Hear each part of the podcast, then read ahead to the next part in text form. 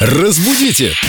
Далее! С нами Виктория Полякова, которая каждое утро приоткрывает нам новые горизонты русского языка. Доброе утро. Привет, Вика.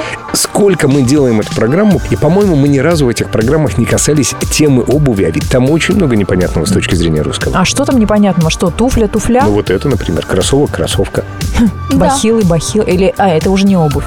Так Для давайте же кого-то обувь. коснемся этой темы наконец.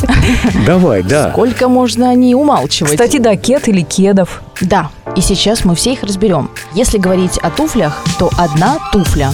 И, кстати говоря, ударение не как в известном фильме «Чей туфля», а туфля. Только такое. Да. Если мы говорим о кроссовках, то не один кроссовок, а одна кроссовка. В единственном числе это слово будет женского рода. Даже если выглядит брутально, это кроссовка. Даже если же выглядит очень брутально, и даже если их носят исключительно мужчины, а это, кстати, не так, все равно будет одна кроссовка. Запомнили? А И две кроссовки.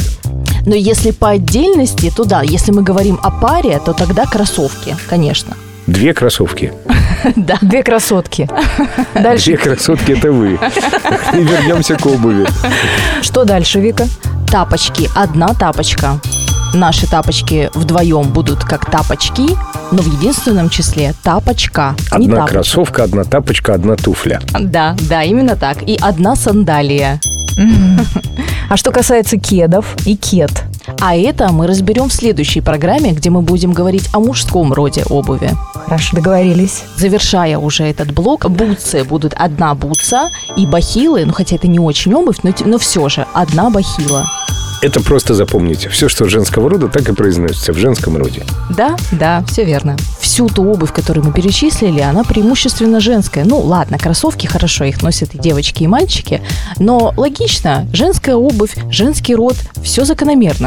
Хоть здесь пальма первенства принадлежит нам. Спасибо, Вика. Значит, завтра мы встретимся и разберем мужскую обувь, которая мужского рода, которая принадлежит нам. Разбудите! Далее!